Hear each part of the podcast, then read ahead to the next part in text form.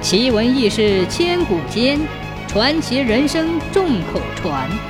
千古奇谈。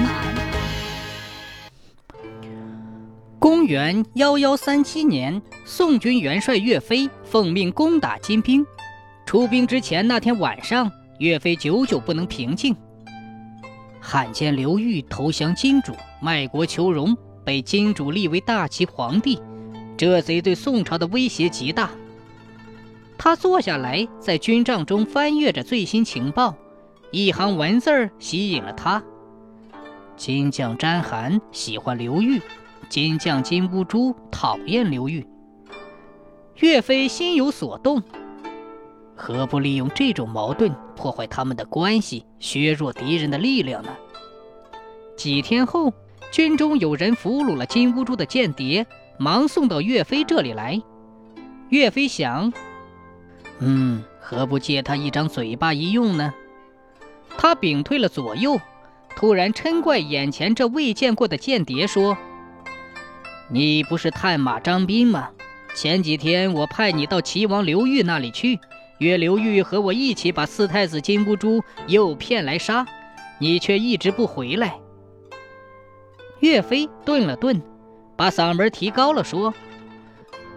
我又派别人到刘裕那里去约定这事儿，刘裕已经答应了联合。今年冬天，我们将以会合打过长江为名，把四太子引诱到清河，消灭他。我问你一句，你带着我的书信，竟敢不到刘裕那里去？你为何来背叛我？如实答来。间谍被岳飞编造的这番责问弄得莫名其妙，说道。我是金兵的间谍，哪受过您岳飞的指派？难道我长得像那个张斌吗？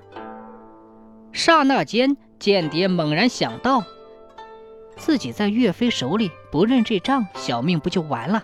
干脆认了吧。想到这儿，他扑通跪下说：“小的张斌望岳元帅饶罪。”岳飞似乎很认真地审视了间谍一番，转身坐在书案前。笔走龙蛇，刷刷地写好一封信，迅速装在蜡碗里。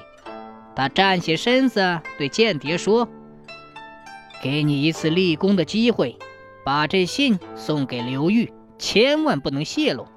为了不丢失泄密，只好委屈你受点皮肉之苦了。”说完，他唤来亲信，在间谍大腿上割了一个口子，将蜡信塞进去藏妥。